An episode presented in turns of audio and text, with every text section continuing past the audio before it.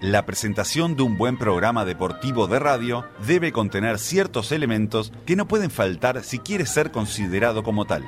Algunos de dichos elementos pueden ser los siguientes. Un relato de un momento histórico del deporte, que pueda ser considerado épico por su trascendencia. Se está volando una sombrilla, Sebastián, en la playa Positos. Roja y naranja y un poco amarilla también. Se vuela, se vuela, se vuela, la agarra, la agarra. Tranquilidad a la familia. Un momento de reflexión sobre lo que significa la actividad deportiva y su importancia.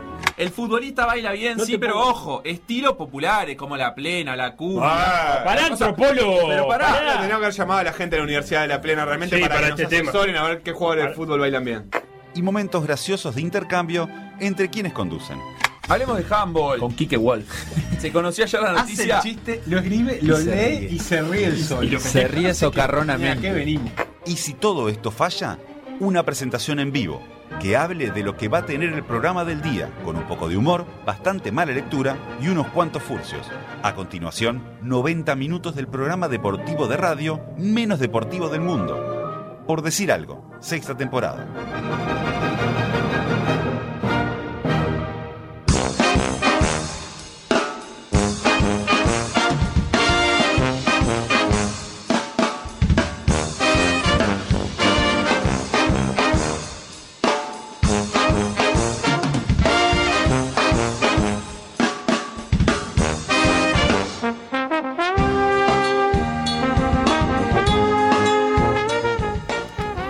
Tiene difícil diciembre. ¿eh?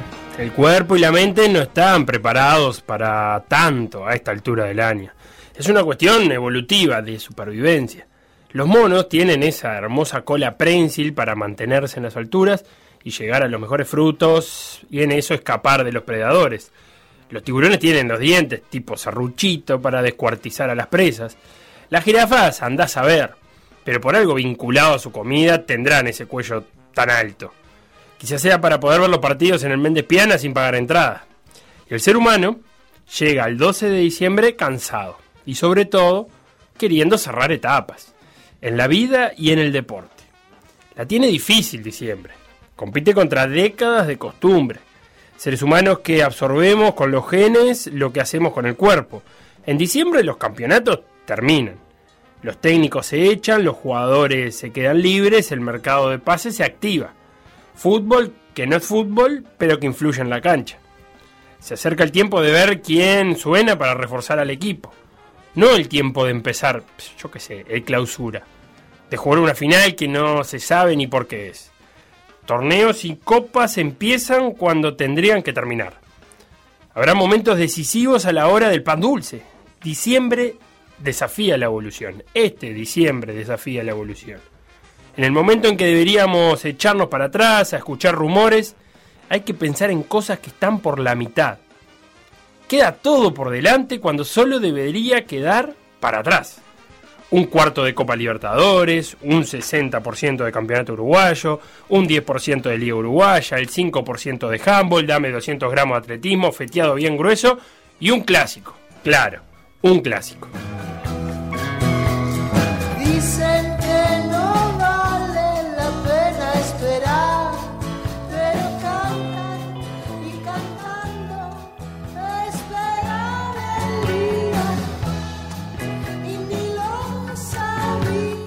El fin de semana es especial porque a las 17.30 del domingo empezará un clásico.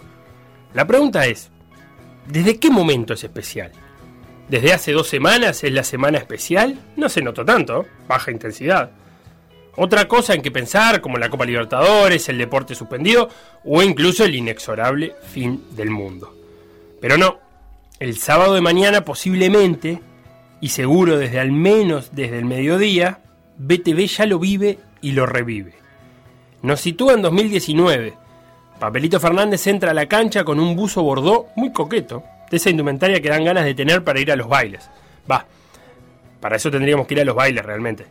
Papelito mete un paneo visual del campeón del siglo mientras se le ilumina la cara. Aunque con Papelito siempre se le ilumina la cara. Tiene la sonrisa de Miguelito, el de Mafalda. Desde una tribuna, un puñado de hinchas de Nacional rodeados de cemento a los costados aplauden al, íd- al ídolo talle S. Siguiente toma, Damiani camina por la cancha como un campeón. mientras mira su obra terminada, vestida de gala. Los hinchas también aplauden, los de Peñarol. Damiani mira a sus partisanos y a su coliseo. Fue el año pasado, lo pasan ahora de nuevo a las puertas de un nuevo clásico donde el cemento de los costados será absoluto, como un mal yuyo que se empieza a comer las plantas y no se detiene. El domingo será todo escalones, ya no grises, ahora amarillos y negros. Papelito no tendrá a quien mirar cuando se asoma en la cancha. Damiani no tendrá a quien saludar, aunque no sabemos si alguien querría saludarlo. Y mientras tanto, el mundo se rinde a los pies de Uruguay. Teloneros. Simples aperitivos para el plato principal del domingo 17.30. En Manchester, los Unidos y los Ciudadanos no hacen goles durante 90 minutos. Y en Madrid se hacen, sí, dos. Los dos los hacen los de blanco, que son el Real. Pero así, con Suárez ausente en cancha y Valverde presente apenas 5 minutos, la cabeza solo piensa en las 17.30.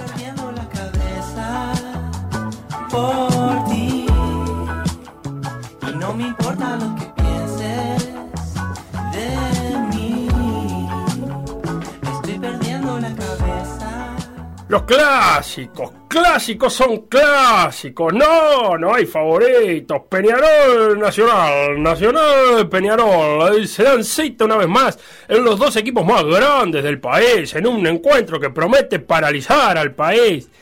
Bla, bla, bla. ¿Es importante el campeonato? ¿La altura del año? ¿Lo que está en juego? ¿O es todo lo mismo? ¿Clásico mata temporada?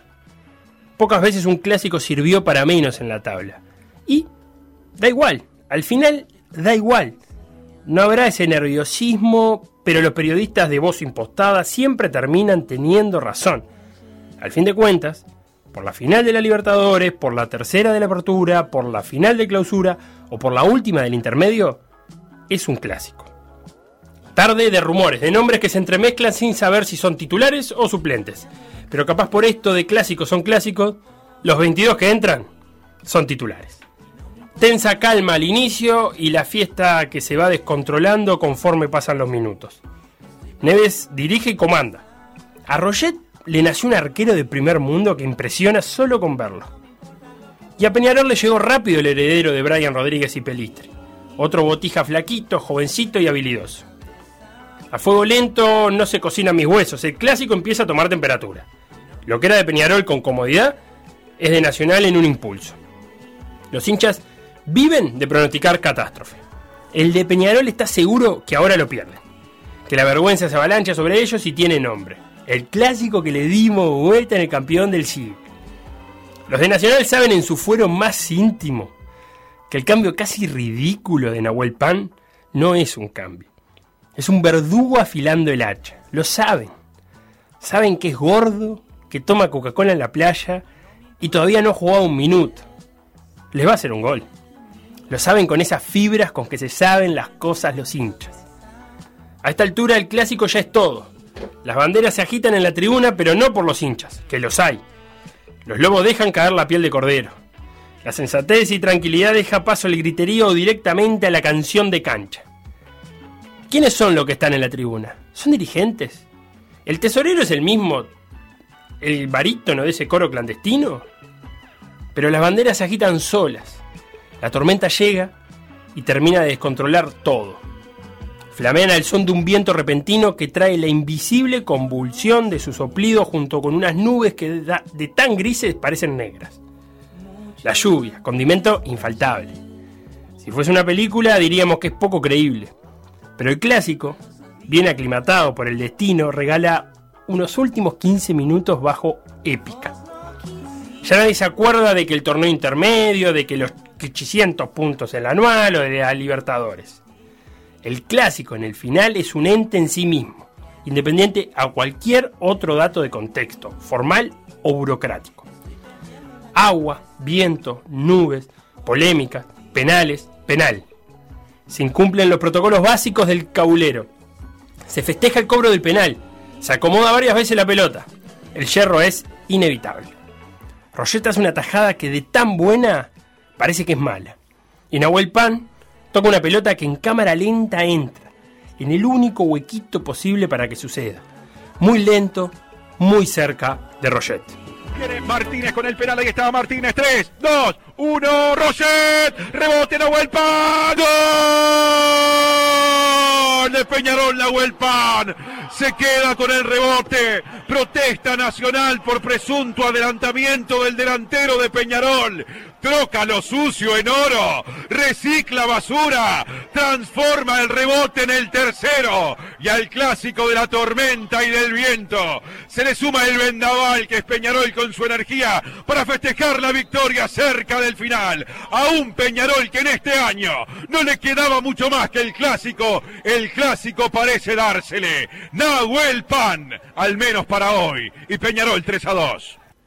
Y el final del partido no es el final del clásico. El clásico sigue en la cancha, sigue en el túnel, sigue en el vestuario. Se multiplica por las redes, recorre las tribunas como aquel fantasma que recorría Europa. En la cancha, Cobo y Urreta andan con ganas de pelear. En el vestuario, los correctos se vuelven incorrectos. En las tribunas vacías, los dirigentes lloran y se consuelan y se emocionan. ¿Qué tanto festejan? ¿El clásico inservible de la séptima del intermedio? No se sabe. El que pierde dirá que no servía para nada este partido y encontrará consuelo en ello. El que gana lo tratará como su joya más preciada. Luego se irá disolviendo al son de una tabla que sigue lejos, pero hoy, por este domingo a eso de las 19.15, cuando el viento amenaza con arrancar el campeón del siglo y llevarlo por los aires, el clásico es el clásico y se festeja como si fuese el más importante del mundo. Porque además Capaz que lo es. Con un Nahuel Pan que se va saludado, tomando en cuenta lo que es. Con Cobo que es de los más enojados.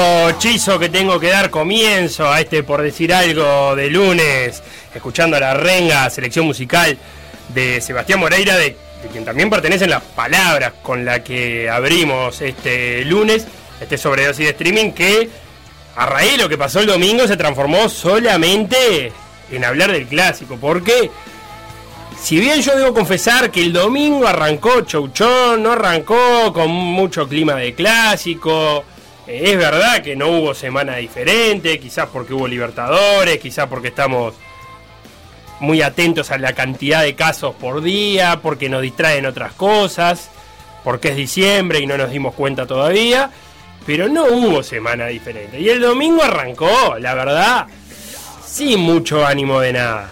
Y el partido por suerte no estuvo a la altura. Además me parece que un poco curado de espanto con lo que ha sido los últimos clásicos.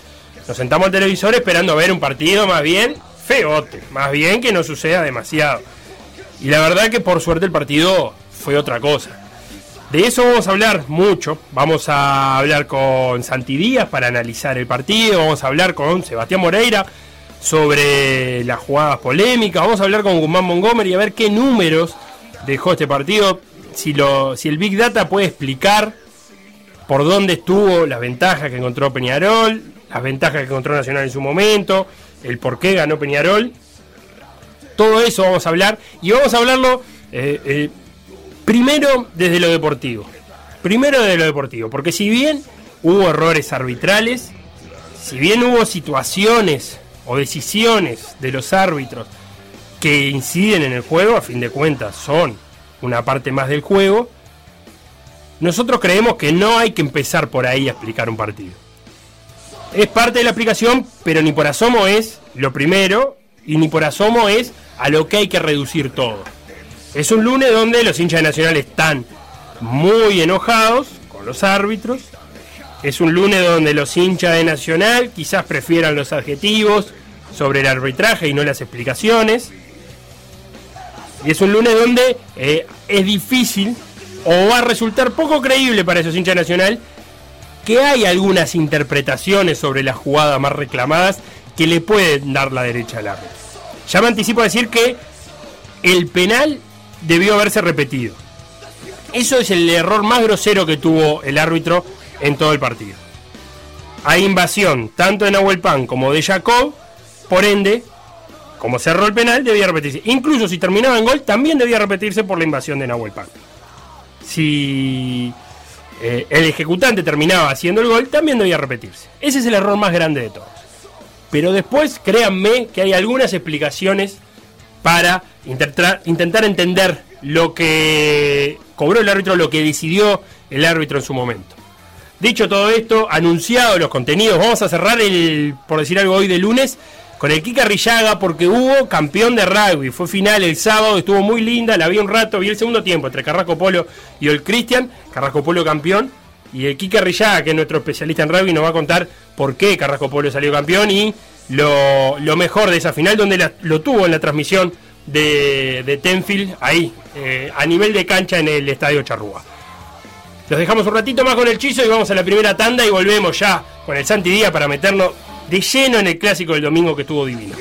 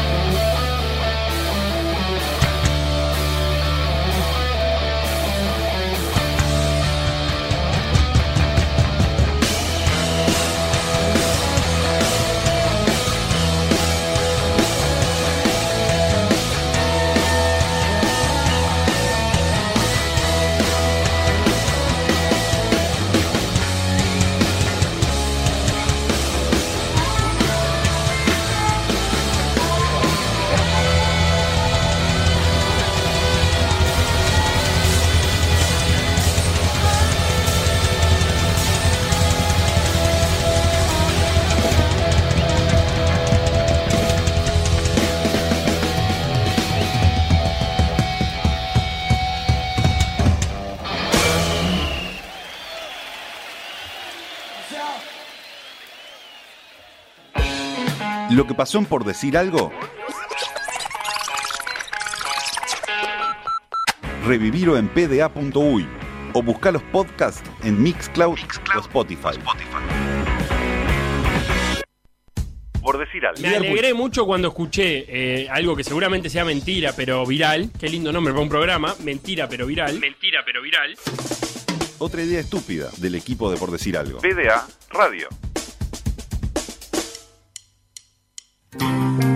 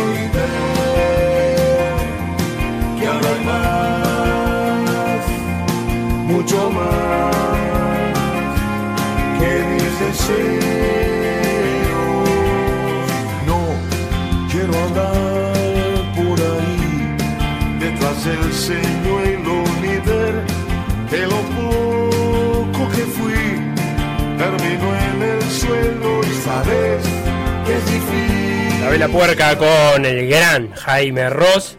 Y de un violeta a otro violeta, Santi Díaz. ¿Cómo venimos? Qué temón ese, ¿eh? Ah. Temón, cómo me gusta. Cómo me gusta escucharlo al Jaime ahí con la vela, espectacular. Sí, aparte Jaime siempre dice que le agradeció mucho al enano de que lo hayan invitado a un tema que no sea murga, que a veces lo encasillan demasiado en la murga canción. Y esta onda más de más Beatles le encantó a Jaime. A mí me encantó, aparte cuando arranca con esa voz, viste, es impresionante. Cuando te encaja que- el ves ahí, ¿no? ¿Ves? ¿Ves? No, no, te Ah. mata, te mata. Se come el tema con, viste que no, no, no canta solo muchas veces él. No. Eh, cantan en coro con el enano algunas veces y creo que él canta solo una vez, si no me equivoco. Y ya ahí, viste, vos estás, cuando estás escuchando el tema, estás esperando que aparezca Jaime. Que ¿viste? aparezca. Jaime. Ah, Qué gran. Y Santi, Eso que, eso que el enano es un fenómeno, ¿eh? un También, fenómeno total. un temazo. Eh, te- vos sabés que ayer me, me quedé pensando, yo creo que una de las de las preguntas que, que- que debe responder un comentarista y, cualquiera de nosotros que hagamos análisis de un partido es eh, ¿por, qué ganó, ¿por qué ganó Peñarol? ¿Por qué se dio el partido como se dio, no? ¿O por qué lo perdió Nacional? Eh, y vos sabés que mi conclusión es que yo creo que Peñarol hace tres goles, que es algo que pasa muy poco en Peñarol, porque hay errores muy grandes de Nacional en los tres goles de Peñarol. Y que si no fuera por esos errores grandes o por... No sé si Peñarol llegaba a hacer tres goles en el partido de ayer. ¿Qué pensás vos? Y Víctor Púa una vez dijo una frase que, que yo siempre la repito, ¿no? Cuando, cuando se ajusta la repito. Y dijo que el fútbol es la eficacia en las áreas. Hmm. En la propia y en la ajena, ¿no? En las dos. Y ahí se resuelve. Con, con- con todo lo que hay que generar fuera de las áreas como para llegar al área. Pero en definitiva, cuando vos sos eficaz en el área propia y en la ajena, tenés una gran posibilidad de ganar.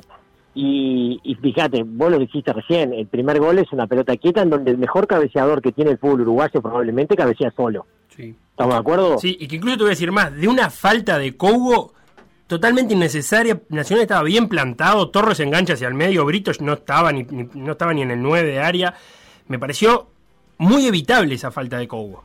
Sí, además eh, Torres les enganchó en el primer tiempo dos veces para la izquierda, que yendo por la derecha, ¿no? Sí. Que ya sabes que te va a enganchar para la izquierda. ¿Me entendés? Sí, sí, sí, sí. Y, sí. igual lo agarra parado de frente. La falta de Cobo lo da por eso, por no estar perfilado. eh, Claro. y lo agarra Al de frente y le cruza la pata. Claro, exacto. No, y, y, y después está. Formiliano por algo ha- hace tantos goles de cabeza, pero lo que no puede pasar es que cabecee tan solo. Me parece que cabecea solo de una zona muy favorable y después está el toque de cabeza es espectacular. Por supuesto que hay un mérito enorme, ¿no? Y bueno, hasta el segundo gol es increíble porque viene lateral, lo dejan girar con una facilidad, creo que es el, el- Rafa García, ¿no? Sí, Rafa García que el principal problema es perder la pelota de vista. Nunca la ve a la pelota, se le va arriba al cebolla. Y le deja la línea. Le deja la línea porque estuvo más, más Rafa García estuvo más preocupado en el contacto que en mirar la pelota eh, y, y termina usando, el Cebolla termina usando el cuerpo de Rafa García para girar. Eh, Felo, le deja la línea al zurdo. Sí, que además eso, ¿no? O sea, ¿Entendés lo que te digo? Está. Y, y bueno, está. Y, el, el tercer gol, que es el gol de penal, es un penal muy evitable. Muy evitable porque es un pelotazo largo. Él llega muy exigido eh, a, a poder controlar. Torres hizo un gran partido, espectacular. Yo sé que es un jugador muy peligroso. Pero yo creo que lo de la borda era acompañarlo un poquito más, digamos, pa- eh, paralelo a la línea de, de lateral, digamos, y listo. Y creo que la jugada se, se diluía sola, ¿viste? Y va y lo cruza y le hace penal. Yo, ah, vos sabés que en el primer golpe de vista en la cancha me dejó la duda, después vamos a hablar de las jugadas polémicas, pero después que la vi fue, fue penal. Y, y bueno, está, son tres errores, ¿viste? Siempre en un gol hay un error, ¿viste? Siempre. Pero en este caso son errores muy palpables, muy claros, y son los que a Nacional le cuestan el partido, por supuesto. incluso en ese tercer gol, eh, primero que hay un tremendo paso de, de Gary Kajelmacher, es un, un lanzamiento muy bueno, pero después hay una mala coordinación entre Teresa y la borda, que se, incluso se miran dos veces. Van los dos a la misma pelota. Sí, y se miran porque eh, la borda primero piensa que ir Teresa, Teresa corre paralelo, entonces no va a la pelota, y ahí después la borda reacciona, y ya es todo tarde porque Torres ya estaba corriendo, y, y esa, esa duda que hubo entre el lateral y el zaguero derecho terminó costándole cara. Y yo te decía que, que esos tres errores puntuales de Nacional le facilitan el partido a Peñarol, porque luego con pelota en movimiento Peñarol tuvo chances y muy claras y no lo supo resolver bien, porque este Peñarol no resuelve bien pelotas en ataque, no es algo que característico de, de este cuadro. Recuerdo la de Terán y ese pase al medio eh, largo para Nahuel Pan, un mano a mano de Torres que termina pegándole ancha a, a la Sí, izquierda de Rollete. sí. Entonces no hubo demasiado juego de Peñarol, eh, o cuando lo hubo no terminó de la mejor manera, y por eso te marcaba los errores bien grandes de esos tres goles. Sí, sí, sin duda, sin duda. Este, yo con la de Terán me quedé pasmado porque le pega el arco de todos lados y está mano a mano con el arquero se la dio a Nahuel Pan. Y aparte se la dio mal, ¿no? Porque Un borde externo, pedía borde interno ese pase y le quedó larga el parte. Bueno, Nahuel Pan venía corriendo con, con el paracaídas, ¿no? Pero. Y bueno, él entró para hacer el gol. Claro, no, claro, que corra, no. Aparte, yo lo, lo estaba viendo con un amigo que me decía, eh, no corre o no, es rápido. Le digo, bueno, pero si un, un delantero de metro noventa, grande como está, y además corre, no creo que esté en el fútbol uruguayo. Sí, no, claro, sí, sí, sí. Darwin Núñez, que mide 1.90 y es rápido, está, está en, es el mejor jugador del mundo, como Se dice fue. Jorge Jesús. Claro. Eh, Claro. Santi, ¿cómo, ¿cómo viste el manejo de- del partido de los dos entrenadores? Bueno, eh, es interesante eso, ¿no? Porque vos fijate lo, lo- primero lo que hace lo que hace eh, Giordano, que hace una cantidad de cambios impresionantes, pero casi todos posicionales, porque ha- porque él, él coloca tres jugadores diferentes en relación al partido con River, pero si vos le sumás los cambios que hizo posicionales, o sea, los jugadores que jugaron en determinada posición contra River y jugaron en una posición diferente contra Peñarol son muchos más los cambios y al mismo tiempo hace muchos cambios pero no reserva a muchos jugadores pensando en el jueves. Entonces es como que a mí me hizo un poco de ruido todo eso. No sé si me explico lo que digo. Y, mm, y bueno, y después está eh, el cambio que hace en el comienzo del segundo tiempo cuando decide poner a Trecha como lateral derecho. Eh, ahí, evidentemente hay una cosa controvertida que hay- algunos podríamos decir que estaba bien porque eh, el equipo tenía que tenía que buscar ¿no? porque iba perdiendo 2 a 1 y tenía que buscar y tenía que arriesgar y es un cambio claramente ofensivo porque ponía un lateral de mucha subida este en detrimento de un lateral que tenía solamente defensa ¿no? porque la borda es solo defensa Trecha es solo ataque y después el devenir del partido lo terminó dejando en evidencia un poco al entrenador en ese aspecto, porque claro, Torres se lanzó mucho por ahí y la verdad que lo complicó muchísimo. Eh, no sé si le hubiera complicado solo a Trecha, le hubiera complicado a todos Torres, ¿no? En el nivel que estaba. Sí, a mí Pero me parece bueno. que, que ese cambio Giordano lo hace por un par de motivos y creo que es por el... Rafa García no rinde, la, la elección de Rafa García de zaguero terminó siendo mala para los, los intereses nacional y el primer tiempo de la borda de lateral derecho tampoco es muy bueno. Eh, y me decía Guzmán algo, y es que la borda termina interviniendo en los tres goles de Peñarol porque la borda es, la- es quien tiene que marcar a Formiliano, es quien tira la pelota al óvol en un despeje casi que sin presión, eh, y termina cediendo eh, el óvol. Y en el tercer gol es el que termina haciendo el penal. O sea que se juntan bajos rendimientos. O sea, quizás haya un problema en el planteo, pero también hubo bajo rendimiento de Nacional en defensa. Y ni que hablar de Ayrton Cobo, que también me parece que se vio desbordado eh, el primer tiempo, sobre todo que Torres fue por ahí. Claro, eh, Torres los complicó a todos, ¿no? Como que los dejó en evidencia a, a todos y fue una gran actuación de, de Torres. Y por el otro lado, eh, Mario, eh, a ver, el equipo que puso es prácticamente el equipo que todo el mundo esperaba que, que iba a poner, excepto la presencia de Herrera, ¿no? Como no estaba Giovanni, puso Herrera. Sí, se Herrera podría haber ido Juan Acosta, por ejemplo. podría haber jugado Juan Acosta, pero Herrera te, te ofrecía ciertas certezas defensivas y en realidad tuvo muchos problemas Sí. eh, Herrera. Con Chori Castro me parece que perdió toda la, la tarde, ¿no? Sí, en- especialmente en el, en el comienzo del segundo tiempo con Castro tuvo muchos problemas. Sí. ¿tá? Porque Castro, eh, en base a su habilidad y a su inteligencia, lo, lo complicó. Incluso en la famosa jugada de- del segundo gol de Nacional, la verdad que lo primerea eh, con, con, con gran carpeta, ¿no? Con, con velocidad, sí, pero sobre todo con, con inteligencia, como para después cederle la pelota a, a Santiago Sí, y Rodríguez. con un gesto técnico divino de, de- de la primera recepción del Chori Castro que le Claro. facilita toda la jugada. Porque el control ya es una gambeta, ¿no? Eh, con, el, con el control la tira hacia adelante y lo sorprende a Herrera y ahí ya le ganó el tiempo necesario como para, para desbordarlo. El pase de Neves también es una delicateza. Sí, sí, muy bueno, muy, muy, muy bueno. Y después hay que hablar de esa jugada porque es graciosísimo todo lo que está... Sí, todo lo que está circulando alrededor de esa jugada. y, y la verdad que el que la encontró me saco el sombrero. Porque para, te- vamos a decirlo ahora, eh, el, el Chori Castro arranca varios metros adelante de la línea de- del Claro. medio en el saque, pero te- pero más, el Chori Castro es hábil porque se para, me parece, en un lugar donde en línea no lo ve porque está prestando atención a otra cosa, obviamente, y el árbitro me parece que tampoco lo ve porque estaba en otra. Capaz que eso ya estaba desde el vestuario predeterminado, ¿no? Ah, yo creo que sí. Capaz que le dijeron, vos, Chori, vos andate ya haciendo que Neves te lo va a tirar ahí. Y bueno, Y le ganó unos metros. y ganó unos metros. Pero, está, y después Mario hace algunos cambios. Eh, la, la influencia de poner ahí a, a Bravo a mí me sorprendió tremendamente.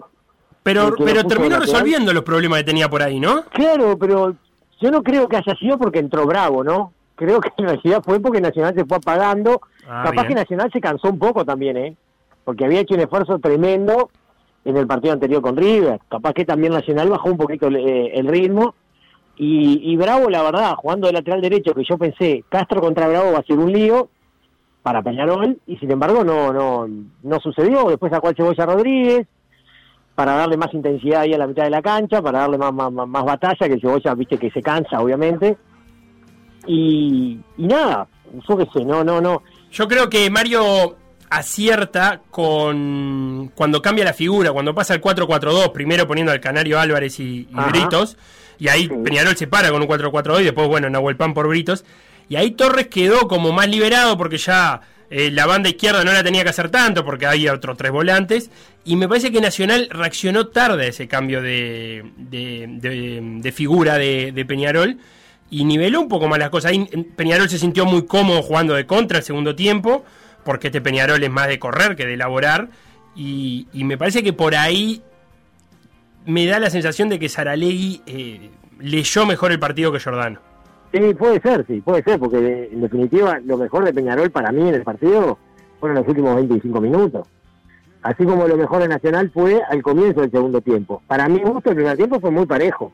O sea que Peñarol hizo los goles, pero pero no, no hubo una, una preponderancia de Peñarol clara en el, en el primer tiempo, más allá de que iba ganando 2 a 0 y todo lo demás.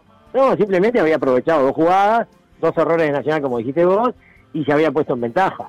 Yo creo que el, el momento en que Peñarol saca una ventaja, por lo menos en cuanto al peligro que generó, fue ahí al final. Y ahí me parece que termina justificando, justificando su victoria. Nacional creo que cuando lo empata, que fue una jugada eh, apenas inició el segundo tiempo, yo creo que ahí, ahí lo pudo, lo, lo pudo haber este pegado otra piña a Peñarol, ¿viste? Eh, lo, tuvo en un momento muy complicado a Peñarol, porque fíjate, vas ganando 2 a 0, te hacen un gol al final del primer tiempo y otro ni bien comienza el segundo, a Peñarol le costó reaccionar.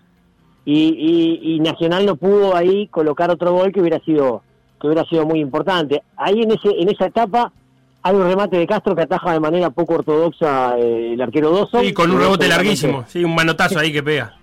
medio raro ahí, muy raro. Y, y después las dos jugadas polémicas de, de los presuntos penales que no cobra que no cobra el árbitro, ¿no? Bien, vos de- desde la cancha, ¿cómo lo viste al, al árbitro y cómo lo viste en el manejo de, de ánimos también, ¿no? Porque fue un, un clásico bastante protestado. Yo creo que fue un clásico recontra difícil.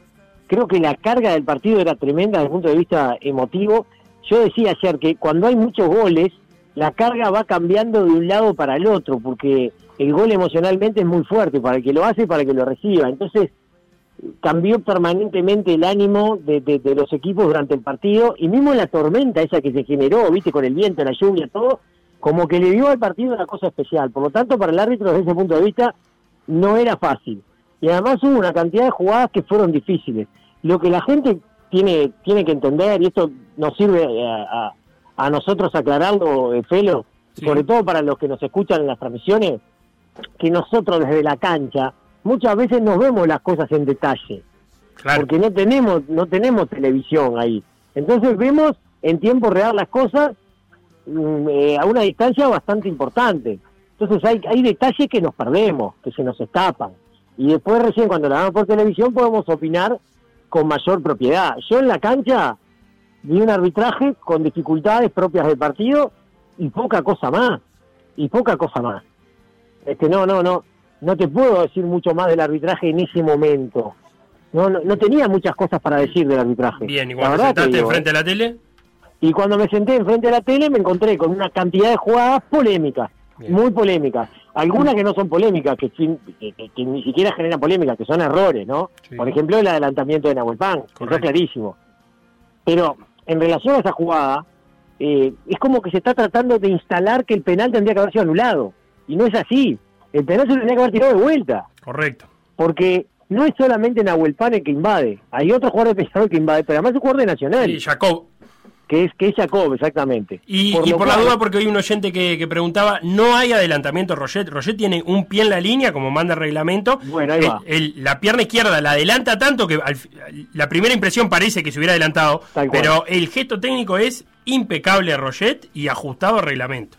Totalmente. Eh, eso yo también me, me, durante el, el partido porque me mostraron el video de, de lo de Roget. A mí me parecía que Roget se había adelantado, pero era una sensación que, que todos tuvimos en el momento. Todos los que estábamos viendo el partido ahí en el campeón del siglo, que Roget se había adelantado claramente.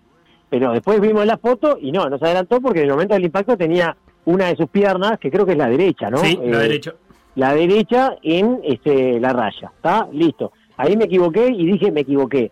Y después el adelantamiento, pero es muy importante esto, porque no es que Nacional este, se vio tan perjudicado que el penal debió ser anulado. No, no, había que patearlo de nuevo. Hay que patearlo de vuelta. Ca- capaz que Rociel lo atajaba de vuelta. Sí, sí. Pero, pero bueno, no es lo mismo, ¿no? Es totalmente diferente. No, no, Sí, ni sí. que hablar, ni que hablar que el penal debía repetirse y eso fue un error de- del árbitro. Y Ahora yo te pregunto a vos, eh, en relación a eso, porque hoy me quedé pensando, eh, ¿el error es del árbitro o es en línea? del árbitro, porque en línea tiene la tarea de, De la línea controlar de el, el adelantamiento del arquero. El- lo que escuchaba a Siegler en Tenfield, ex árbitro, analizando la, la jugada. Sí. Él, sí, él hablaba de que Jiménez no, no había estado en un buen ángulo, bien, para poder verlo. Eh, que debería haberse parado un poco diferente para poder ver eh, la invasión de, de los jugadores. Ah, esto es muy importante, o sea que en línea tiene la, la, la, la obligación de mirar eh, la línea del arco, si la pelota entra o no, y el adelantamiento del arquero. ¿tá? Correcto. Y el árbitro tiene que ver si hay invasión o no hay invasión. Esas son las obligaciones de cada uno. O sea que el error es de, de- de Jiménez, ¿no? Sí, el error Ah. es del árbitro central. Ahí hay un error muy claro y el penal debió repetirse, ¿eh? No es que está que el partido terminaba 2 a 2. No, no, debió repetirse. Repetirse. Está, y, y después hay dos jugadas más, hay varias jugadas más, ¿no? Varias jugadas más. Pero la de los penales. Mm. Eh, la verdad, la, la toma que vi eh, en la jugada de Piquerés no es buena. Yo no sé si vos viste alguna otra. Yo no, no- vi una sola que no me, no me queda clara. La verdad, no. Está medio que de espalda, no, no se ve. No Sí. sé si vos viste otra. Sí, no, vi- la misma, pega en la mano, pero la tiene muy pegada al cuerpo, el juez mismo lo dice, y, y la mano esa no podría estar en otro lado, y tampoco incide en el rebote, me parece que esa es la menos discutible de todas. Está, perfecto. La otra, la de Formiliano, que es un remate de Congo, ¿no? Sí. Eh, la de Formiliano le pega primero en el muslo, ¿estamos de acuerdo? Sí. Y después le pega en la mano, que él la tiene separada del cuerpo. ¿tá? La tiene separada del cuerpo. O sea, el antebrazo lo tiene pegado al cuerpo, pero del codo hacia la mano la tiene separada del cuerpo y la pelota le pega ahí. ¿tá? Yo lo que digo es que si lo cobraba, nadie iba a protestar. Nadie en su sano juicio iba a decir, mirá lo que nos cobró. No, nadie. Ahora, también es cierto que tiene las herramientas reglamentarias para no cobrarlo. ¿Cuáles? Bueno, que primero pega en el mulo y después la pelota sale disparada contra la mano. El jugador no busca la pelota, no, o sea, la mano no va buscando la pelota, sino que es al revés. Y además, él está muy cerca de, de donde sale la pelota. Digo esto porque son los parámetros que se tienen en cuenta para eh, decidir eh, qué cobran los árbitros, si es mano o no es mano. Esto lo, lo, lo, lo vimos claramente en la famosa mano de Coates y la discusión que se dio en el seno del VAR, ¿te acordás? Uruguay-Chile. Eh, en Uruguay-Chile. Que, que todo el mundo, no, que fue penal, que fue igual a la otra, y después cuando vimos la discusión de los árbitros en tiempo real, nos dimos cuenta que había una potestad reglamentaria para no cobrarlo. ¿no? Lo cual no quiere decir que si lo cobraba alguien iba a protestar, ¿eh? Son dos cosas diferentes, distintas. Clarísimo. Santi, ¿cómo te parece que quedan los equipos eh, ahora? Porque Nacional va a tener que jugar la vuelta con River en, un- en una llave que, que lo tiene complicado y luego esa final con Wanderers. Eh, vale aclarar además que esa final con Wanderers no va a contar ni con Roget, ni con Cartagena, ni con Pablo García, los tres expulsados eh, por el tumulto del final. Y hay denuncia contra Iván Alonso, su director deportivo, y Peñarol. eh, por parte de Peñarol fue expulsado Urreta, Formiliano y Herrera. Qué locura, ese tumulto al final fue una cosa... Costó carísimo. Sí, claro, costó carísimo. Bueno, yo creo que, a ver, Peñarol es como, es como una especie de final, ¿no? Le queda el partido con Danubio también, Sí. ¿tá? Que es importante porque se puede poner a siete puntos de Nacional. Si lo gana, se queda a siete puntos de Nacional. Ante un Danubio que viene mejorando y que le ganó a Nacional, por ejemplo, hace poco. Sí, Ahora y- ayer empató con Deportivo Maldonado. Correcto. Pero en realidad fue como una final la de ayer, ¿no? Como que está, como que es el final de un ciclo, ¿no? Como que está, y se va a hacer la ley y ahora tienen que construir algo nuevo y por eso quieren que se juegue lo, lo, lo, lo, lo más adelante posible, ¿no? Correcto, Sí. que la licencia sea ahora y que el, el entrenador que, que venga ya dirija directamente clausura. Que se dio ese papelón, que para mí es un papelón, que los jugadores vayan a votar lo que les dijo el presidente, ¿no? O sea, para mí es un papelón. También hay un este, poco de, de, de desidia de aquellos que aquellos jugadores que, que querían la otra opción y que ni siquiera se presentaron en la asamblea, ¿no? Sí. Eh, Sí, sí, sí, por supuesto, pero digo como concepto gremial, que un trabajador vaya a votar lo que le dijo el, el- el jefe, me sí, parece que no. o que, no vote pensando solamente en su interés y no en el interés del colectivo es reprochable, por lo menos, ¿no? Claro, claro, claro. Eh, eh, a mí me parece poco poco serio, pero no importa, esto ya, ya, ya pasó y listo.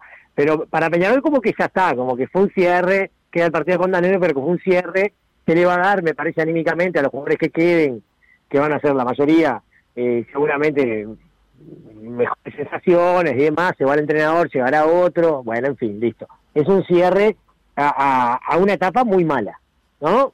Porque eh, no peleó el torneo de apertura, no lo peleó, No, no lo peleó. se descolgó Faltaban mucho antes.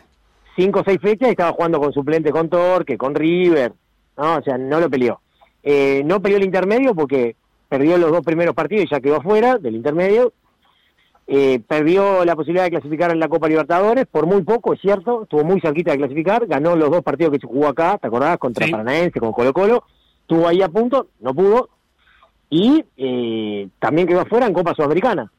Eh, en, en dos partidos que me parece que no jugó nada mal, ¿eh? Nada mal. No, quizás el, en, allá en, en, en Amalfitani fue lo mejor de Peñarol en el de lo mejor de Peñarol, es verdad, y, y con una actuación arbitral, para mí espantosa, ¿no? Ese penal que le cobran en el minuto 90, para mí es roza- rozando lo vergonzoso. Eh, acá en el campeón del siglo, sí. Ah, Caneca Panto, sí, Sí. para mí es- ese penal es rozando lo vergonzoso, ¿no? Pero, pero más allá de eso, eh, más allá de, de, de- de- esos atenuantes que marcamos en las, en las eliminaciones internacionales, la verdad que fue una etapa mala de Peñarol, una etapa mala que se cierra. Por el lado nacional todavía queda todo abierto. Porque, por ejemplo, el partido con River puede cambiar absolutamente todo. Si Nacional elimina a River, ¿alguien se va a acordar del clásico? Nadie. Nadie. Porque aparte, a mí a veces me hace gracia la importancia que se le dan a las cosas. Porque este clásico es de los menos importantes que hemos vivido en los últimos años. Lo ¿eh? decía Seba en la presenta, eh, eh, es para quedar a, ahora a 10, pero posiblemente a 7 como mucho, a una general. La verdad. Claro, la importancia que puede tener es que fue el primer clásico que ganó Pañarol en el campeón del siglo. Claro, ¿ah? simbólica, histórica, digamos. Pero Claro, no deportiva. Pero, pero está, pero seguro, pero no, no es para, tampoco era para tanto, ¿viste? Y, y- pero pero para Nacional todavía queda eh, el partido con River, que ya el otro día analizamos que es tremendamente complicado, pero bueno, partidos son partidos, capaz que se puede dar, y queda la final del intermedio, que no le va a agregar mucho a Nacional ganarla, pero es la final del intermedio. Sí, pero ¿sabes lo que eh, ya hay algunos diciendo? Si perdemos la final del intermedio sería la tercera final en un año contra cuadros chicos. Porque perdieron con Liverpool por la Supercopa también. Claro, y con rentista. Y, y viste que a veces eh, se toman decisiones a niveles dirigenciales que parecen más de hincha que de, de- de dirigentes. Bueno, eso es un problema, ¿no? Ese es un problema que ya está generalizado. Pero, Felo, eh, a ver, si, si, pasar, si pasara lo normal, si River cumple con el favoritismo de, de pasar, eso sería lo normal. Capaz que Nacional encuentra un partido y lo elimina a River. Pero si, digamos, si todo va como viene, eh, y River confirma este 2 a 0 y clasifica, todo aquello que se había hablado de que Jordano podría quedar definitivo, parece que eso se termina. ¿No? ¿Estamos de acuerdo? Tambalea un poco, sí. Por lo menos tambalea. Y a mí me parece que difícil, difícil. Claro, difícil. pero a mí también me hace ruido que se, se genere, se, se reduzca eh, todo el análisis de, de, de Giordano esta última semana, digamos. Porque, Ah, totalmente de acuerdo. Sí, porque sí, vos decís cuarto de final con River, y la verdad que si pasás, hay que darte, no sé, un premio, más allá de haber pasado las semifinales, pero no vas de favorito ni por asomo. Después, si querés, podemos, podemos conversar de cómo quedás afuera, que ya es otra cosa. Pero y después, O- ¿Cómo clasificaste a cuartos también? como, ¿cómo clasificaste a cuarto? Exactamente. Pero después. para mí eso fue lo peor. Yo te diría que eso fue lo peor. Claro, y después cerrar el año, eh, en el peor de los casos, a 7 puntos arriba de Peñarol. Y yo qué sé, para mí también es muy bueno eso. Sí, eh, igual lo- lo- los siete puntos arriba de Peñarol no los construyó solamente Giordano, sino que los había construido Munúa, ¿no? Claro, está bien, pero Jordano lo mantuvo, digamos, la No, distancia, sí. ¿no? O sea, sí, sí, sí, sí. no, fue muy regular, la regularidad de Jordano fue muy la había estirado incluso la diferencia. Porque en un momento le había sacado 13. Pero ¿qué pasó? Después vino el partido con Danubio, ¿te acordás que pierde Nacional en el parque? Y ahí como que todo se vino abajo, porque vino la serie con, con Independiente, que la verdad fue fue una plegaria que Nacional clasificara, vos, fue. O sea, fue una cosa increíble, loco. O sea, no, no. en- en- juegan 10 veces más y no, no clasifica. Y bueno, está, y ahora pierde el clásico, que fue muy polémico, todo lo demás, aparte un partido parejo, podría haber ganado cualquiera de los dos, eso no, no sé si lo dijimos, pero podría haber ganado cualquiera de los dos en el clásico, ¿viste? Y, y, y le queda esto con River. A mí me parece, Pelo, que si no le gana River, lo van a sacar, no porque yo considere que lo tengan que sacar, que yo puedo tener una opinión, este, por sí o por no, sino porque creo que es lo que van a hacer. Claro, está clarísimo. Santi Díaz, comentarista de Por Decir Fútbol, muchas gracias por estos minutos en Por Decir Algo. Nos vamos a ir con la voz de los hinchas, eso que tanto te gusta a vos. Ah, Eh, te quedo escuchando. quedo Sí, escuchando. cómo vivieron el hincha de Peñarol y de Nacional el clásico y a la vuelta de eso vamos a hablar con Seba Moreira para seguir conversando con el zurdo, con el editor. Escuchame una cosa, Sí. eh, el, el zurdo Moreira no quiere dialogar conmigo, que se va cuando Eh, yo estoy al aire. Bueno, no te quiero decir, pero es parte del contrato. Qué lindo. Es él o yo, dijo. Él dijo eso. Qué lindo. ¿Y viste con quién estoy hablando primero? Un abrazo para todos, eh. Chao, chao. Voy a llorar viviendo Peñarol, Nacional.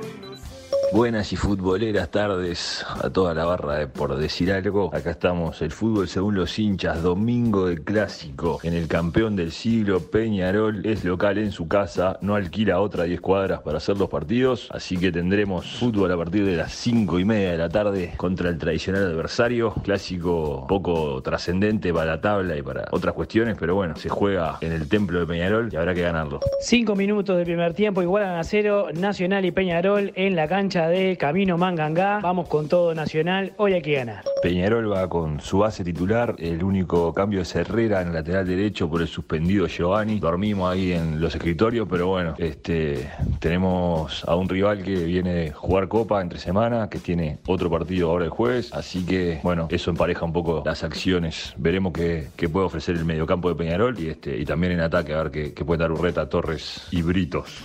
Poco juego, poco fútbol era de esperar, se luce en los arqueros una por cada lado, un tiro libre de Urreta que saca Rochet del ángulo, un cabezazo de Vergesio que saca por arriba Kevin Dawson. Eh, poquito para decir, más allá de que recién Castro le aplicó una preciosa plancha a la altura de la canilla a Kajelmacher y fue sancionado con amarilla, solamente amonestación, pero bueno, ahí vamos.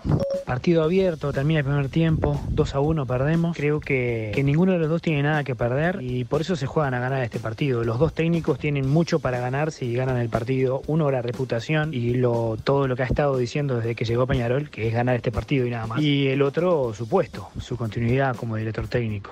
Final de los primeros 45, bueno, nos vamos al descanso, no me parece justo, ¿eh? pero da, estamos 2-1, hay una amarilla Herrera que enciende las alarmas, pudieron amonestar a Cobo también, pudieron amonestar a Santiago Rodríguez por singular, yo qué sé, está, está brava esa, ¿eh? condiciona pila el partido, influye, yo qué sé. Gol del Santi Rodríguez, gol del Santi Rodríguez en su partido de despedida, empatamos el partido, recién arrancado el partido, arranca un partido nuevo, 2 a 2, Nacional Peñarol.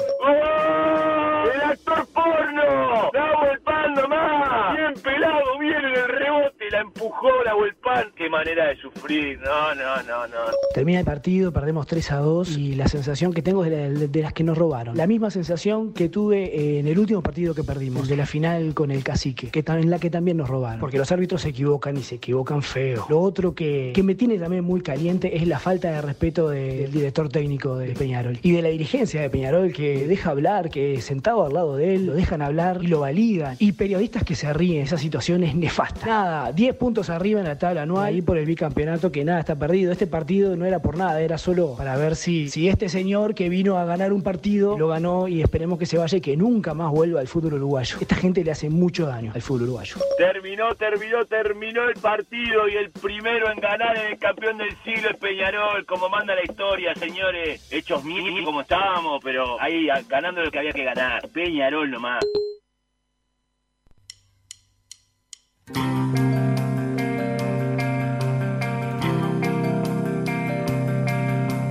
Ves que perdido que estoy si no estás conmigo después como vos. Ahí pasaban los hinchas de ambos clubes, eh, Peñarol y Nacional, Nacional y Peñarol.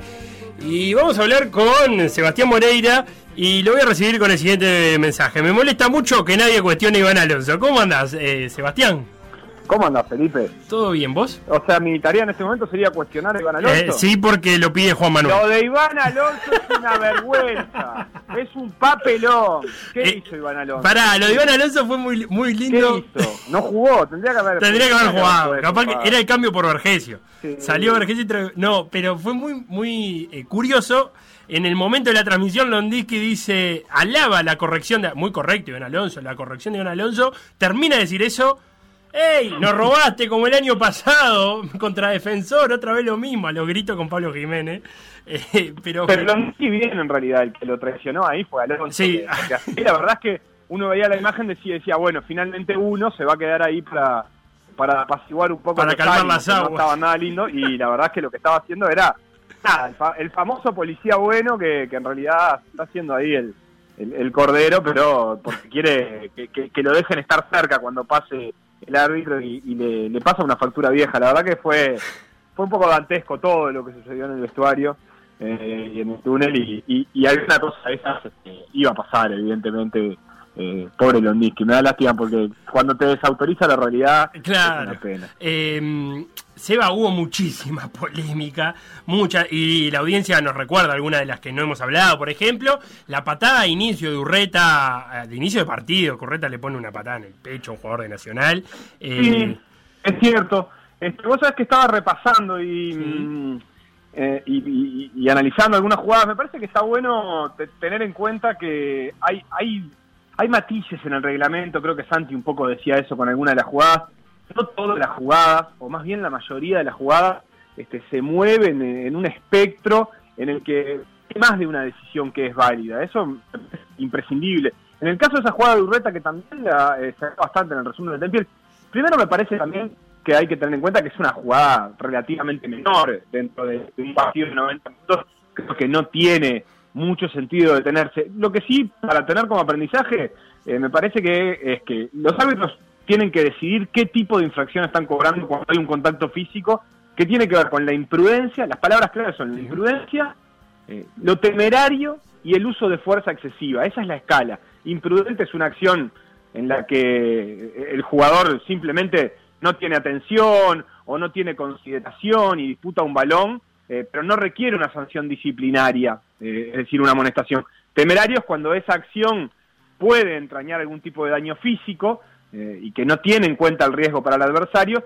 y el uso de la fuerza ex- excesiva es eh, cuando es muy impetuosa la- la fuerza que se emplea y se pone en peligro la integridad física. Estoy usando algunas palabras, eh, por ahí no son el lenguaje más popular, pero que son las que usa el reglamento. Entonces me parece que ahí lo que le estamos pidiendo al árbitro es que en una escala, eh, si está más cerca de la sanción del medio o de, de lo, de lo temerario o de lo imprudente. Y me parece que eh, no tiene mayor sentido detenerse en eso. Él entendió que era imprudente, por ahí podemos entender que era temeraria y podría ser, pero no vamos a llegar a una conclusión, me parece tan clara. Lo mismo que la jugada del Cebolla, que también es bastante polémica. La del manotazo Eh, para atrás. la- el manotazo, la verdad que es muy extraño lo que cobra, eso es cierto, que, que- que ve un FAU que claramente no vemos el resto, eh, un FAU de nacional, pero después es difícil pensar que se puede interpretar que el Cebolla agredió a un rival, que puso en riesgo el físico.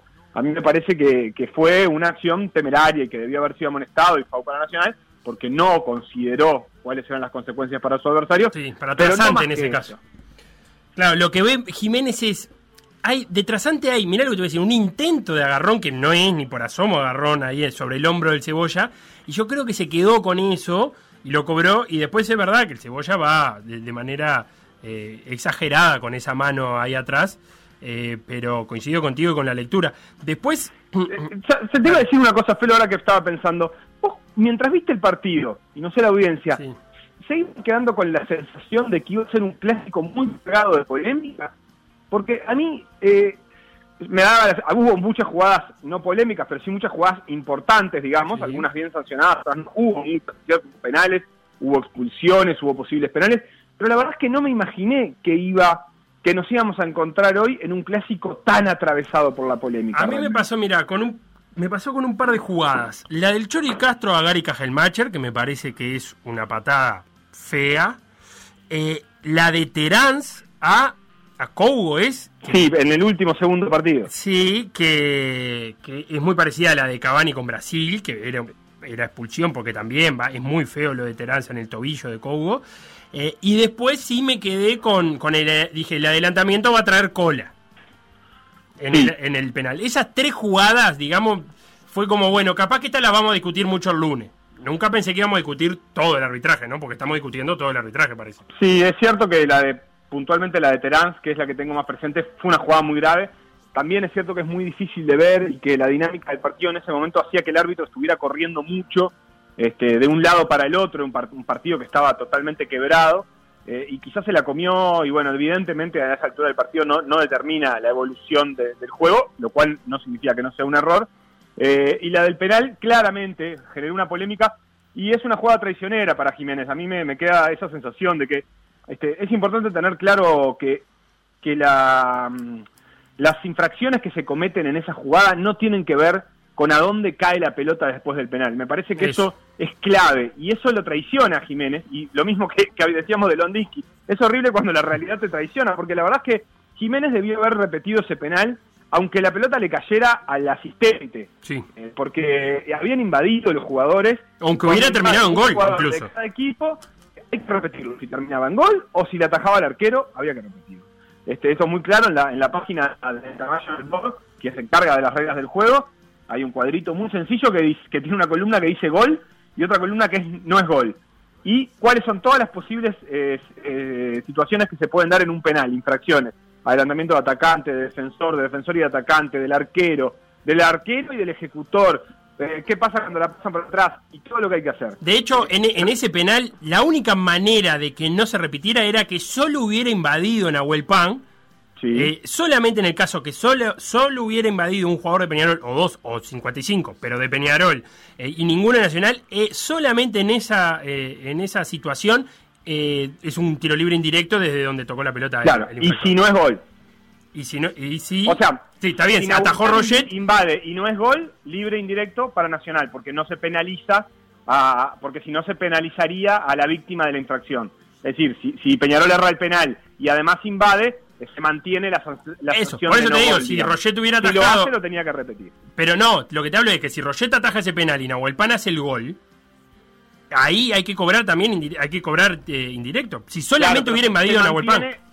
Se mantiene la, el no gol, digamos. Se mantiene el no gol, exactamente. En este caso había que repetir el penal. Las En este opciones- caso, sí. El único caso en lo que en el que es así de idéntico es en este, además, en cuando Claro. los dos invaden. Yo, sí, para ponerle un matiz, estaba viendo también qué recomienda la, la FIFA de dónde tienen que estar ubicados los jueces. Y la verdad es que a partir de las reglas es difícil de, de inferir. Está muy claro el, el dibujito, pero creo que es una cuestión que se les. Porque también me quedaba esa misma duda de Santi. ¿Quién está mirando esa- ese adelantamiento? No, Creo que eso es una cosa de, de ¿cómo se dice? De encuentro entre árbitros, este, de, Claro. de- de- de los, De los convenciones. encuentros al campeonato, claro, Eh, recomendaciones. También hay que decir, claro para- que Jiménez le está señalando a los jugadores Que no que no invadan, sí. y él está mirando eso.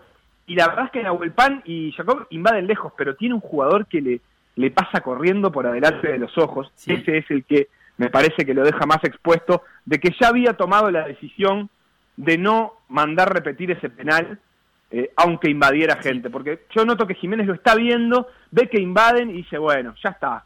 Eh, yo no voy a, por una pequeña invasión, porque tampoco fue particularmente grosera, no voy a repetir el penal. Con tanta mala suerte que sucede todo lo que sucede, es decir, Roger lo ataja, que le cae el rebote a uno que había invadido, y, todo eso, y eso le termina jugando en contra de una decisión que, si Nahuel Pan hacía el gol, eh, no se iba ni a discutir, aunque la regla hubiera dicho que tenía que repetirse igual, si Nahuel, eh, si Nahuel Pan no. Si Agustín Álvarez la clava contra un ángulo en el penal, nadie hubiera estado pensando en los que invadieron, hubieran dicho, listo, fue gol, ya está. Eh, también vale aclarar porque ayer circuló y ayer un poco en las redes se com- se- también se discutía. eh, invadieron dos de Peñarol y uno de Nacional. El reglamento no dice absolutamente nada de cuántos, porque invadieron dos de Peñarol era una cosa y si hubiera invadido uno y uno, no dice nada. Reglamento de, de la cantidad de jugadores que invaden en el área. No, no dice nada, este, ni tampoco tengo noticias de que se haya hablado en algún cursillo de árbitros. Así que por ese lado, en realidad, si bien está, el error de Jiménez existe y si para los árbitros me parece que puede ser importante, es decir, para un supervisor o para un vedor, les podría ya decir, che, esto fue un error, la verdad es que para el desarrollo del partido no sé si fue tan determinante, sobre todo teniendo en cuenta que el del penal fue muy claro, fue un penal muy claro, casi indiscutible, o la verdad es que no he escuchado ninguna voz que dijera que no fue penal contra Peñarol, entonces me parece que ahí hay, hay como algo que, que, que- que termina exonerando a, a Jiménez de, de- de la del resultado, por lo menos, del resultado final del partido. Sí, sí, lo que pasa que igual ese, ese gol es- es- debería haberse... Bueno, nada, eso, debería haberse repetido. Y capaz que Sí, era otro penal para Peñarol, digamos, para básicamente ese mismo penal debía ejecutarse de vuelta. Eh, ¿Y Este, qué hacemos con las manos? Eva, que también nos tienen un montón de, de preguntas por ahí. Y Es que, me, y que yo quiero... Necesito que esto entre en el terreno de la interpretación del árbitro. Acá no hay una regla que esté mal aplicada, sino que el árbitro interpretó algo y hay otras personas que interpretan otra cosa distinta. Pero si estamos en el terreno de la interpretación, tenemos que tener... eh, tenemos que por lo menos permitir que existan más de una interpretación. Sí, yo creo que hay, hay un par de cosas ahí interesantes. La primera es que no, no hay, no sabemos qué vio el árbitro. Eso es lo, lo primero que me A mí me da la Entonces, sensación por lo gesto que hace es que él vio una mano. Sí, la mano la ve, eso está claro, el ah. gesto lo ve. Yo no sé si él efectivamente ve que rebota en el pubis de Formiliano, no sé qué ve de cuán separada tiene la mano del cuerpo, la verdad que es muy difícil de ver, o sea, como todo en el fútbol, es difícil saber exactamente qué viste, sobre todo capaz que no estás, más allá que el árbitro está atento, preparado y, y prepara su partido para estar atento, puede pasar, son jugadas rápidas que no sabes dónde se desvían. Entonces, no sabemos. E- Esto lo traigo porque es una gran diferencia respecto a tener un, árbitro VAR. Es decir, cuando tenés VAR, vos sabés qué está viendo, aún en la calentura y en la discrepancia, sabés sobre qué está hablando. Santi mencionaba la jugada de Cuates contra Chile. Yo estoy, soy de los que está bastante convencido que es penal, pero con el VAR sabés qué está viendo. Ayer la verdad es que no sabemos qué vio Jiménez exactamente. Pero como decís vos, tiene razones para estar amparado para cualquiera de los cobros. La verdad es que hay que irse a las recomendaciones y hay que googlear un poco en declaraciones de FIFA para encontrar una regla. La regla de la mano, y ya lo hemos dicho mil veces, está muy mal escrita en el reglamento de la FIFA. No se entiende, eh, eh, y hoy, hoy lo estuve leyendo en inglés para ver si lograba ver. Claro, si, si había sido problema de traducción. Porque la verdad es que es muy difícil, habla de excepciones, pero no se sabe exactamente a cuál parte de la regla son las excepciones. Lo que es cierto es que, que sí, que hay, hay una hay una idea general que es que cuando el brazo o la mano se posicionen de manera antinatural y consigan que el cuerpo ocupe más espacio, hay un penal. La verdad es que obviamente eso ya tiene una parte subjetiva, porque qué es la posición antinatural, qué es ampliar el radio del cuerpo, qué es lo que se usa. Yo la verdad es que no tengo tan claro que Formiliano esté en un lugar antinatural con su mano. Eh, a nivel objetivo, lo que sí se maneja es que la, la verdad, la mano no está por encima del hombro, eh, eso hace que no, que, que- eh, que- porque esa posición es automáticamente eh, sancionable, en este caso no es eso, claramente la mano está a la altura del cuerpo, entonces hay ahí como algunos matices. Y en algún par- parte del reglamento dice que eh, el rebote en una parte del cuerpo le, le puede exonerar de cobrar el penal, o si- incluso dice si la mano o el brazo están cerca del cuerpo y no se encuentran en una posición nat- antinatural, también se puede no cobrar penal. Entonces, no está sencillo. Este, entiendo que lo mismo que decías antes, que cualquiera la puede cobrar esa mano, pero este, la verdad que, que- no está sencillo y que habla de que, de que ta- estamos viendo eh, dos o tres fútbol eh, a nivel mundial. Vemos un fútbol en la Premier, vemos un fútbol en Copa Sudamericana y en Copa Libertadores y en eliminatorias, y vemos otro fútbol a nivel local. Son todos eh, eh, eh, eh, el mismo deporte, pero con reglamentos distintos. Esa es la verdad. La mano se arbitra distinto. Entonces, este, un, vos querés que un día te cobren el reglamento con el que te favorecieron la vez anterior y capaz que no pasa. Este Nacional el otro día, eh, Rocheta atajó un penal con un jugador de Nacional invadiendo el área, con VAR y Contra todo, River. eso no fue sancionado contra River. Y ahora Nacional quiere eh, que sí se sancione eso. Entonces hay como una, una cuestión de ir buscando cuál es la forma de arbitraje que me, me- me favorece en cada momento, lo cual me parece súper razonable, pero no ayuda a, a- a limpiar un poco la, la imagen y a, y a tener un reglamento más claro. Seba, te despido con el mensaje de Laura que dice, Gurizada querida, por favor, el que escriba estas palabras que siempre nos parten el pecho, incluso a los que no somos hinchas de los cuadros o de los eventos o de los deportes que describen, tiene que dedicarse a escribir, aparte de seguir en este programa. Díganme, por favor, que ya lo hace, y si no, que se ponga en campaña. Eh, Sebastián, Bueno. ponete en campaña. Eh, sí, eh, arroba, Arroba- Laura, escribile a Penguin Home, arroba, eh, sugerencias. Somos baratos, Laura. Un abrazo grande, Seba. Ahora. perdido que estoy si no estás conmigo Por decir algo. Instagram. Por decir algo web. Twitter. Por decir algo web. Facebook. Por decir algo. WhatsApp. 098-979-979. Ya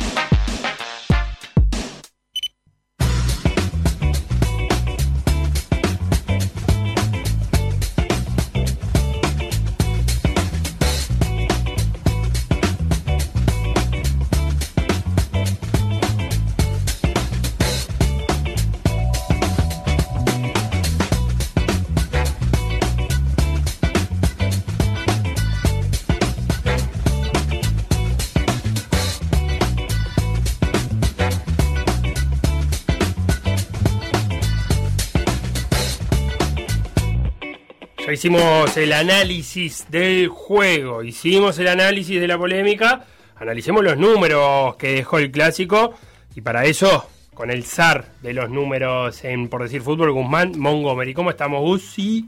¿Cómo anda, Felo? Qué lindo lo del zar de los datos. El zar, sí, aunque te- Montgomery es más bien un apellido poco ruso, pero no importa. Sí, es escocés en realidad. Escocés, bueno, eh, ¿cómo se llamaban los, los señores de las gran- de las tierras altas? A los Highlands. Eh, contame, ¿por dónde podemos explicar, empezar a explicar el clásico en números? Mira, primero que nada, podemos ver los goles esperados de cada equipo. En Sí. Peñarol se esperaban dos goles.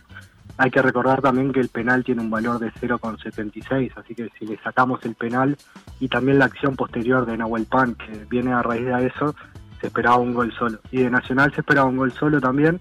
Los dos equipos en este aspecto rindieron por encima de lo esperado. Y después por el lado de Peñarol, Peñarol en varios rubro- eh, rubros eh, estuvo por encima de sus números en todo el campeonato uruguayo. Ujú. Remató más veces con mayor precisión, estuvo mejor en sus duelos defensivos, eh, que es el mejor equipo del campeonato en este rubro. O sea, ya mejoró, tiene promedio del 61% y lo subió a 64% en este partido. Ganó más duelos aéreos, fue más preciso en sus pases. Así que Peñarol tuvo en líneas generales un, un mejor rendimiento. O sea que, pero Peñarol rindió mejor que eh, en el resto del campeonato. Eh, o sea, mejor que el, el- el promedio de sus datos en algunos rubros en, en el promedio del campeonato. Bien, eso habla de un buen partido de Peñarol. Exacto. Bien. Y sí, decime. Por no, por el lado nacional, para empezar por, por lo que hablabas un poco también con Santi, algunos rendimientos bajos, sobre todo en fase defensiva, eh, Cobo ganó tres de, de seis duelos que tuvo defensivos, fue el 50%, por lo general tiene ocho duelos por partido y gana el 58%, es un jugador Bien. que rindió por debajo, también la borda tuvo 10 duelos, ganó 4, el 40%, cuando por lo general promedia 7 y gana el 65%, bajó Bien, bastante, bastante bajo, su, sí. su porcentaje. Y lo que vos decías, que la Borda participa en parte en los tres goles de Peñarol, y luego lo destacable del equipo nacional me parece que fueron Gabriel Neves y Gonzalo Castro. Neves no solo convirtió su primer gol del torneo, sino que tuvo, eh, si bien dio menos pases, fue más efectivo, tuvo una efectividad de, de pases del 91%. Eh, Bien. 91, o sea, 9 cada 10, notable. Sí, tuvo, intentó 49 pases y acertó 45. Y después en los pases en largo, eh, 4 de 4, que ese es, o sea, 100% de efectividad cuando tiene promedio de 65. eh, se ve claramente en el segundo gol de Nacional que le mete tremendo pase a, a. Gonzalo Castro. Así que Neve- Neves estuvo más que certero. Fue en, Sí, en Neves- modo Tony Cross. Neves jugó un, un partidazo. Y, y Gonzalo Castro también tuvo un tiro eh, en el partido que fue a puerta, Sí. por general promedio un tiro y medio, pero con 22% de efectividad en todo el torneo, así que hoy eh, en el día de ayer fue preciso. Dio cuatro asistencias a tiro, una de ellas termina en gol, en el gol de. Santiago Rodríguez. Eh, 50% en centros cuando promedia el 40% y en regates logró los cuatro que intentó, o sea, 100%, por lo general promedia 6 en el torneo uruguayo y 55% de éxito. Así que ayer estuvo también muy fino, sobre todo en ese uno contra uno contra Robert Herrera, que no pasó la mejor tarde. Eso te iba a preguntar, de los números de, lo- de los defensas de Peñarol. Sí, Robert Herrera intentó 12 duelos defensivos, ganó 6 de ellos, el 50%. Después el, el que anduvo mejor en ese rubro fue Kajelmacher con el 100% de duelos ganados y Formiliano que eh, tuvo 3 duelos y ganó 2, 67% por encima de su promedio que ya es bueno que es de 64. Bien, eh, pero claro, la borda, lo- te iba a comparar con los números de la borda, pero la borda jugó un tiempo de lateral que ahí que se dan más duelos que de central, ¿no? Claro, se puede comparar un poco con lo de Robert Herrera que tuvo 12 intentos y Claro. ganó 6 y la borda tuvo 10 y ganó 4, jugando un tiempo de lateral y un tiempo de zaguero. Bien, y, y de Torres, que fue la figura del partido por todos lados y que eh, me parece que, disputó muchos duelos, ¿no? Tuvo muchos uno contra uno. Sí, Torres fue sin dudas el mejor jugador del partido. Eh, es un jugador que intenta por lo general 5 regates por partido con 58% de éxito y en el partido clásico intentó 13 regates, ganó 8 y o sea es un 62% de éxito. O sea, tuvo casi el doble de, de intentos de regate y mejor efectividad. Fue un gran partido, sacó la falta del primer gol, el penal, generó la expulsión de Noedes, la amarilla de Treza, la amarilla la borda, la amarilla Santiago Rodríguez, la amarilla Cobo, recibió ocho faltas en el partido, también mejoró mucho en sus pases, eh, intentó 33 y acertó 30, 91%, cuando por lo general promedio 80, eh, tuvo mejor efectividad en centros también, recuperó cinco pelotas en fase defensiva, cuando promedia 2, y también ganó en sus duelos aéreos. Donde quizás no estuvo tan fino fue en sus remates al arco, que tuvo dos en el partido, y ninguno de los dos fue a puerta, pero si no, después es un partido excelente por parte del juvenil de Peñarol. Bien, ¿algo más para destacar, eh, Gusi? No, creo que, que por Y ahí, por ahí pasa la explicación. Los principales datos. Impecable, Guzmán Montgomery. Entonces, con los datos que dejó el clásico, eh, gracias por estos minutos. Eh, te dejo que tengo que repasar el resto de la fecha, que fueron dos partidos, pero que hubo fútbol por fuera del clásico. Dale, nos vemos, Felo.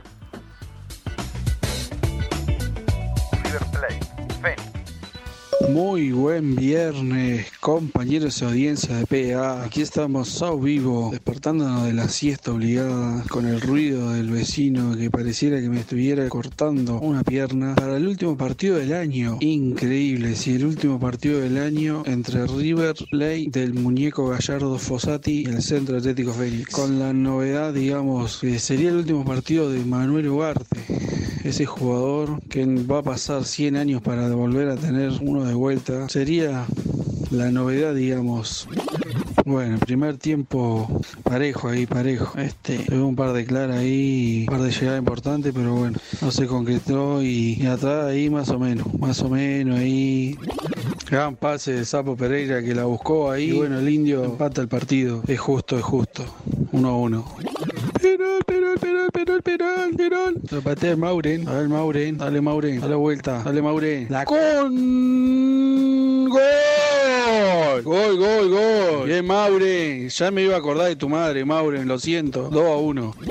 Final del partido, una tristeza que se nos haya escapado los tres puntos. Y muy intenso estuvo el segundo tiempo, la verdad. Pero bueno, una final de temporada que no queríamos. Pero bueno, a preparar fuerzas para el año que viene. Eh, así que nada, felicidades para ustedes. Nos veremos el año que viene, ¿no? Tengo renovado el contrato. Vamos arriba, Feni. River le ganó 3 a 2 a Fénix. Los goles fueron convertidos primero por José Neres en una muy buena corrida que le gana a Leonardo Coelho. Luego se desgarra por esa misma corrida. Lo da vuelta a Fénix con goles de Roberto Fernández y después con un penal espantoso cobrado por Diego Rivero. No por el penal, sino porque el jugador al cual le cometen el penal estaba 5 metros adelantado al principio de la jugada. Lo empata River con un penal inexistente a 2 metros del área de Diego Vicente. Lo convierte en Matías Dios Arezo. Y el último gol es una obra de arte de Diego. Te voy a putear hasta que hagas una buena jugada. Te voy a adorar después. Vicente, largo el apodo, sí, largo. Una asistencia divina de Vicente a Nicolás González. 3 a 2. Ganó River. Cierra el año quedando segundo en el torneo intermedio.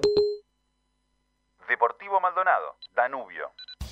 Buenas tardes, noches. Una fecha importantísima para Deportivo Maldonado Danubio. Estamos en, en tierras de Maldonado esperando la, la victoria de Danubio para tratar de salir un poquito ahí de- del fondo de la tabla. Vamos arriba. Bueno, después de un partido que tuvo de todo, el clásico, ¿no? Todo lo que le gusta al uruguayo, goles, polémica, piñas al final, de todo un poquito. Viene Deportivo de Danubio que solo le vamos a dar los hinchas, ¿no? Para nosotros, la final del mundo, no importa el clásico, no importa nada. Partidazo en el domingo burgueño. Bueno, 20 del primer tiempo, bien Danubio, dominando y metiendo. Bien, bien, bien, así, así, así, así, así. Ya me desperté un poquito ahora, vamos arriba, vamos arriba Danubio. Final del primer tiempo, bueno, otra vez, ¿no? Uno de esos primeros tiempos que nos caracteriza, rutinario, aburrido, sin buscar mucho el arco rival, con un bloque bastante bajo. La verdad no me gusta cuando jugamos así. Llegamos muy poquito contra el arco de Danubio, que tampoco nos llegó, un partido muy parecido al de la apertura.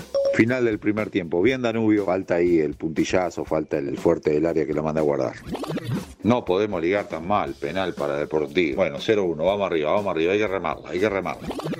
¡Gol, gol, gol! El Danubio nomás, el Santiago, hay que seguir, vamos, vamos Danubio. Bueno, terminó el partido, no hice el audio del gol, porque el otro día lo hice, nos empataron enseguida. Pero bueno, hubo diferencia de minutos, volvió a empatar Danubio. En este caso, un partido muy parecido al de Fénix. No resguardamos la ventaja de 1 a 0, porque creemos que resguardar la ventaja es tirarnos contra nuestro propio arco. No aprendimos todavía, somos el equipo más goleado del campeonato, metiéndonos atrás. A seguirla remando, un punto que suma, pero bueno, esta vez no me gustó nada el equipo. Terminó el partido, poco a poquito, solo un puntito. Difícil, cada vez más difícil.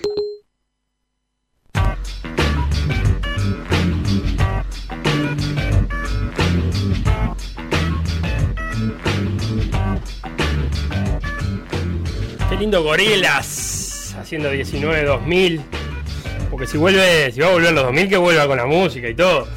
Eh, ¿Cómo me gustan las cábalas de los hinchas? Eh, lo mismo lo pasó con el hincha de Peñarol, que tiene sus cábalas a la hora de mandar audio. Pasó con el de Danubio, que no nos quiso mandar por temor a que Deportivo Maldonado hiciera el segundo. Lo cierto es que el año va a cerrarse, falta todavía algunos partidos por jugarse. El anual Nacional tiene 43 puntos, Rentista 37, pero con un partido menos. Wanders y Cerro Largo con 34 y Peñarol con 33. Peñarol podría cerrar el año tercero si le gana a Danubio en el duelo que tienen pendiente todavía en el descenso. Era importante que Danubio ganara ayer, era importante que Deportivo Maldonado ganara ayer, así que con el empate me parece que eh, sirvió un poquito más para Deportivo Maldonado que para, para Danubio, porque es el cuadro que viene arriba. Tenemos a Cerro con 52 puntos, a Danubio con 64 y a Boston River con 65. Hasta ahí los que descienden. Luego viene Defensor Sporting con 71. Y ahora nos ponemos a hablar de promedios. Porque Deportivo Maldonado tiene 1.273. Defensor tiene 1.224 y Boston River 1.121. Bastante apretadito, un poquito más arriba ya Fénix con 1.288 y Plaza Colonia 1.305. Esto hay que ver porque también tenemos que ver cómo se va a jugar el clausura, si se va a jugar de manera normal, si se va a jugar a dos series para tener menos partidos, porque lo que venimos diciendo siempre, eh, la, la mutual votó la licencia de jugadores entre, entre las fiestas y el 5 de enero, y entonces el campeonato de clausura recién se podrá eh, comenzar luego de esa fecha y me parece a mí luego de algunos entrenamientos. No es que vuelvan el 5 los jugadores y el 6 o el 7 ya pueden estar jugando. Un abrazo grande a todos los que nos mandaron mensaje hoy, a Maxi, eh, que nos habla del bajo rendimiento de la borda, quizás por, por lo desbordado que se vio Treza en el lateral derecho, a Héctor, que dice que antes no importaba tanto el adelantamiento, es verdad, se ha vuelto más fino esa jugada, al Cabeza, que me pide que no le conteste los mensajes porque si no se distrae cuando labura, a Juan Manuel, a Elvio, a Daniel, que estaba un poco enojado, espero que se le haya pasado un poquito, eh, a José, a Lobelia, que es hincha nacional a pesar de todo. Este fue el pedal de lunes. No me quiero ir sin antes eh, darle la bienvenida y avisarle a la audiencia, porque en las redes ya fue dicho, que se suma a la familia M24 último cuarto. El programa de Gustavo Seijas, Santi Rodríguez y una banda de gente que, que va a empezar el lunes que viene o el otro. Sí, ya no me acuerdo para qué me metí en este baile, pero se suma a la programación, así que nosotros contentísimos de tener un espacio deportivo más a la medianoche. Bienvenidos, la gente de último cuarto a M24. Hasta acá, el por decir algo de lunes, este por decir algo repleto de clásicos, nos quedó afuera para mañana, quedó pendiente la llamada al Kike Arrillaga para hablar de, de rugby. También tenemos que hablar del final de la Fórmula 1, del final de temporada, que que fue victoria de Verstappen, se sortearon los cruces de Champions y de Europa League, eso para jugarse en febrero, también lo hablamos mañana, y hubo un montón de fútbol internacional, y lo va a ver durante toda la semana porque las grandes ligas juegan entre semana, así que tiempo y deporte hay de sobra. Muchas gracias por acompañarnos, nos vemos mañana. Chau, chau.